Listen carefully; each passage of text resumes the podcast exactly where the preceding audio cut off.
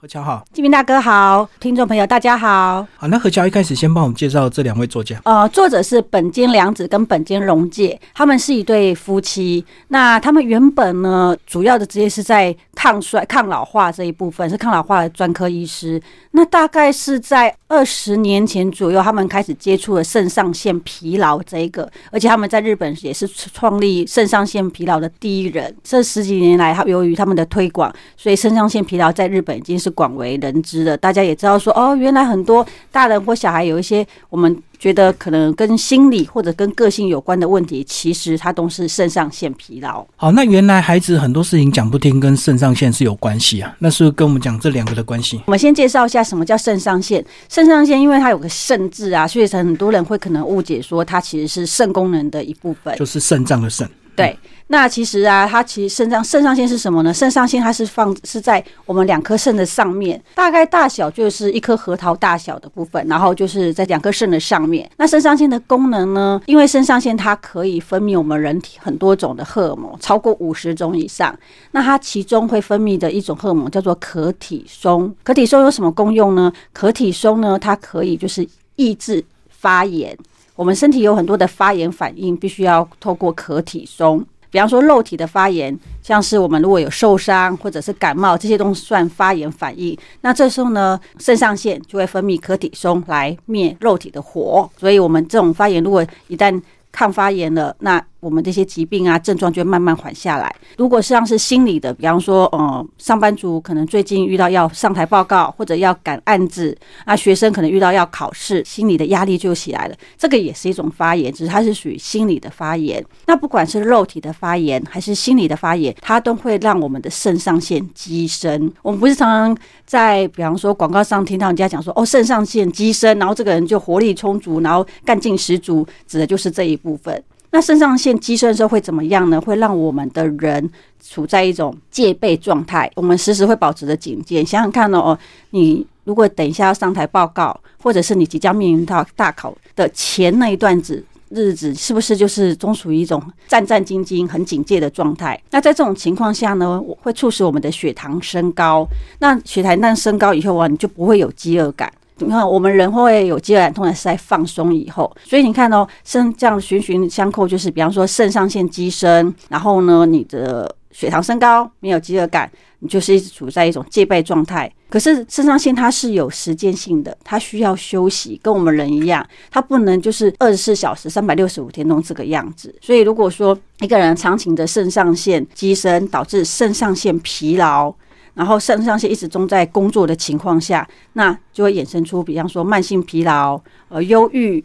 过敏或者一些身心失调，我们常常讲一些小朋友，诶，他怎么感觉好像早上叫他叫不起来，然后或者是说小朋友早上要出门之前就会跟你讲说他这里痛那里痛的，可是呢，你当你要叫他去看医生，或者过了几个小时以后他又恢复正常，你会觉得说他是不是在装病？是不是因为不想上学？其实这东西有可能是因为他上肾上腺长期疲劳导致的结果。好，那其实这本书呢，就三个章节、三个方向来谈这个关于。呃，孩童呃讲不听跟肾上腺的一个关系，一开始讲到是日常的饮食跟生活习惯会累到孩子的肾上腺。我们先讲第一个章节。哦，里面举例哦，比方说现在最怕听到的就是，比方说小孩讲都讲不听，然后呢坐又坐不住，然后甚至是可能有阅读障碍。嗯，比方说像有些小朋友刚进了国小，可能近一年的、两年的，他的 B 跟 baby 的 B。跟猪的低就是分不出来，怎样都会把它写错。那明明在平常在教的时候都很正常，但是他只要遇到这些就不会。这个就我们都把它归类阅读障碍。其实这个跟肾上腺疲劳也有关系。那为什么这跟肾上腺疲劳有关系？那书里面有提到说，有一个叫真菌毒素。真菌毒素是什么？它其实就是藏在谷类。比方说玉米、小麦、坚果、果干这一类，一旦潮湿了，生产出来的霉菌，它会攻击我们的大脑，然后促使我们的肾上腺激升。所以，如果您的孩子有一些阅读障碍的问题，其实你可能要要先想一想，是先从饮食来着手，先检查一下你家中有没有这样的食物给孩子吃。除然后真菌毒素，除了刚刚讲的，还会有可能阅读障碍以外，甚至还会引发出注意力不集中。如果你觉得你的孩子总是动不动就坐不住，甚至你已经被老师打电话。来关心说，哦，你的孩子可能有过动哦，建议您带他去检查。哎，这个时候你不要先不要急，不要说就直接把他拉到医院，你先从我们刚刚讲的那些有可能有真菌毒素的食物来检查，像刚刚讲的玉米、小麦、坚果、果干这一类的。那另外还有一个就是赖床，我们刚刚一开始有讲到说，孩子早上起不来的部分呢，书里面有提到，主要就是因为。在本间医师他的临床上发现到，这些早上起不来啊、赖床的孩子，他们的食物里面有充斥着大量的点心零食，也就是说糖果、饼干、蛋糕这一类的。那这一类的食物呢，充斥着比方说高糖，然后高奶油，那这些都不是身体需很需要的，甚至是。给了它过多，那这些东西过多以后呢，就会促使肾上腺分泌过多的可体松，然后导致发炎状况，然后加重了肾上腺的负担。那你就会发现到，哎，小孩子早上起不来，那是因为他吃下了太多这一类糖类的，嗯，高油脂类的。可是呢，如果你把它这一类食物减掉以后，你会发现到孩子的呃早上赖床的习惯会。慢慢的减轻了。近年来和孩子很多都是属于在常常被人家讲说是过动。那在过动的部分呢，书里面的作者也有提到说，小麦还有乳制品这一类会过度的刺激大脑。那一旦刺激了大脑呢，大脑就会觉得说，孩子现在处于一种需要戒备的状态，大脑就会告诉肾上腺要开始分泌可体松。然后可体松一旦一直分泌以后，孩子就一直处于在一种亢奋的状态。所以你会发现到，哎，孩子松坐也坐不住，然后呢？没有办法专心，其实这就是因为给他太多的乳制品跟小麦。同样的，你可以从饮食当中把小麦、乳制品这些把它排除。然后另外有一个很特别的是啊，呃，作者提到说，如果你的孩子很喜欢吃高咸、高盐的东西，其实那是因为他脑部缺盐。我们会觉得很奇怪，为什么他缺盐？为什么他已经吃了这么多的咸的饼干、糖果？以后他还是缺盐，那是因为那些盐对孩子来讲不一定是好的。举例来说，呃，像之前有有一位自然医学博士有就有提到说，比方说你吃柠檬，有些人会觉得很酸，有些人会觉得不酸。那为什么会有这样的原因？是因为当你的身体很需要维他命 C 的时候，你吃的时候不会觉得酸，因为你的身体需要它。可是如果说你的身体的维他命 C 是充足的，当你吃柠檬的时候，你就会觉得很酸，因为你身体排斥它。那孩子之所以喜欢吃那些高油的，比方说什么奶油的蛋糕啊、披萨啊，或者是咸酥鸡、炸鸡之类的，是因为他的身体里面需要油，那他很缺油。可是我刚刚讲这些食物，它虽然有含量含有大量的油，但是都已经是不好的油，已经氧化的油。也就是说，他一直反复，大脑一直反复的告诉他，我需要油，我需要油，所以孩子去吃这些很油的东西。可是这些油又不好，所以当他一旦吃进去，说大脑即便感受到了，但这些东西不好油，所以他因为没有满足大脑的需求，以至于他会一直想要吃这些高油的食品。那刚刚讲的盐巴也是，呃，现在都强调要清淡，要少盐。可是那是对于我们大人而言，其实对孩子来讲，他的盐分的需求也是有一定的。所以当孩子喜欢吃那些很咸的，什么洋芋片啊，或者一些很咸的食物的时候，您可能要考量到是不是他的盐摄取不够，导致说大脑一样告诉他说他要吃摄取。但是其实他就摄取过来的这些盐又是属于不好的盐，所以导致他就一直频繁、一直频繁的吃。那不如就是停掉这些高盐高油的食物，给他。好的盐，好的油。好，那第二章节讲到这个肾上腺疲劳，其实跟我们生活的这个七大习惯是有关系的。跟我们讲这个部分，其实很多还真的是我们健康习惯常常会提到的一些观念。呃，在书里面作者有介绍到他们家治疗肾上腺疲劳的七大习惯。这七大习惯分别是：第一个是节制摄取拖累肾上腺的食物。比方说，像我刚刚讲的甜点、零食、面包、牛奶奶这些。第二是吃原形食物，更胜加工食品。我们都知道食物要吃原形的，嗯，所以像培根、火腿、香肠这一类，我们就是尽量不吃，改吃原形的肉类。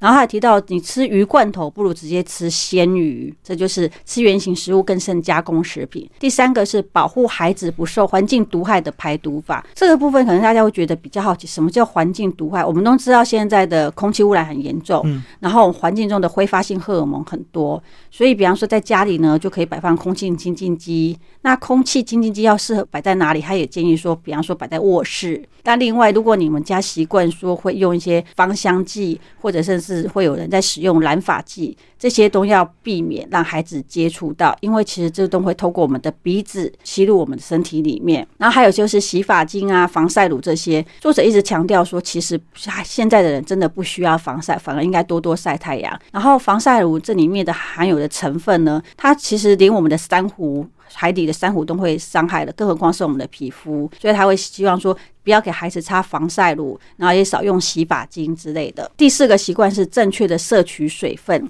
促进身体排毒。作者在里面建议说，可以给孩子喝柠檬水或者是盐水。他说，比方说孩子一整天上课下来，回到家说他可能会跟你讲说，哦，好累哦。这个时候呢，其实你可以给他一杯水加一点点的海盐，你就会发现到他喝完以后呢，整个精神又来了。那如果说是食物的部分呢，可以少吃一些太咸的东西，像我刚刚前面提到的拉面啊、点心、零食、披萨这一类的。第五个呢，是摄取对脑有益的优质蛋白质与脑部。刚刚有提到，孩子会一直想要吃那些高油的油或者是油炸物，主要是因为脑部缺油的讯号。所以呢，你要让他摄取好油，避免他的脑部发炎，就不会有像刚刚讲的一直频繁的吃那些油炸物的状况。第六个是肾上腺及脑细胞不可欠缺的矿物质和维生素 B 群。维生素 B 群如果不足的时候，我们的脑细胞就很容易缺电，所以可以适时的、适当的让孩子补充一些矿物质跟维生素 B 群。最后一个是睡前避开光源刺激。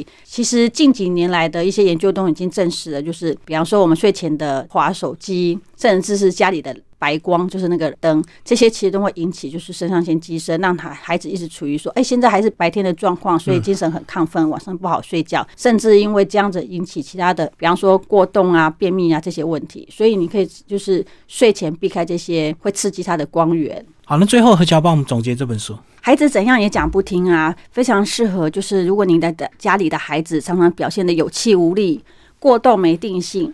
粗心大意，甚至早上起不来，都很适合这本书，因为这些问题其实不一定都来自于。呃，孩子的个性或者心理问题，其实很大很大的原因是因为他的肾上腺疲劳。那再往前追溯呢，会引发肾上腺疲劳，主要就是因为饮食跟环境造成的。很多父母可能被老师点名说孩子怎样怎样，就会急着想要把孩子拉到医院诊所去。但实际上这些问题都来自于你家里的饮食，所以你可以从看这本书，然后从家里的饮食环境开始着手，帮助你的孩子就是可以避开这一类的问题，让他的比方说学业更进步啦。啊，或者是他的人际关系更好。那这本书我们很荣幸邀请到了三位专家学者来为我们做推荐。第一位是功能神经学专家李正佳博士，李博士他是在脑科这一部分，就是台湾第一的功能神经医学专家，他提出了许多就是。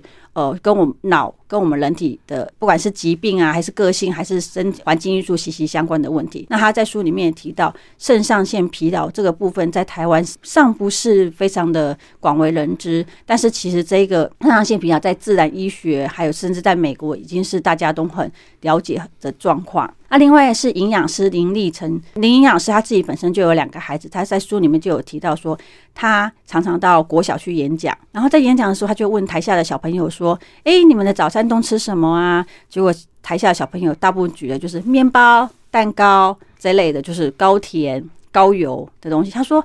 孩子如果一大早就吃这些又甜又油的东西，那很容易会让他一整天都坐不住，很亢奋，这就是会产生老师常常说的孩子都坐不住、过动的问题。所以非常推荐家里有孩子的父母可以看这本《孩子怎样也讲不听》，原因竟然是肾上腺疲劳。好，谢谢新自然主义的编辑何乔为大家介绍这本书。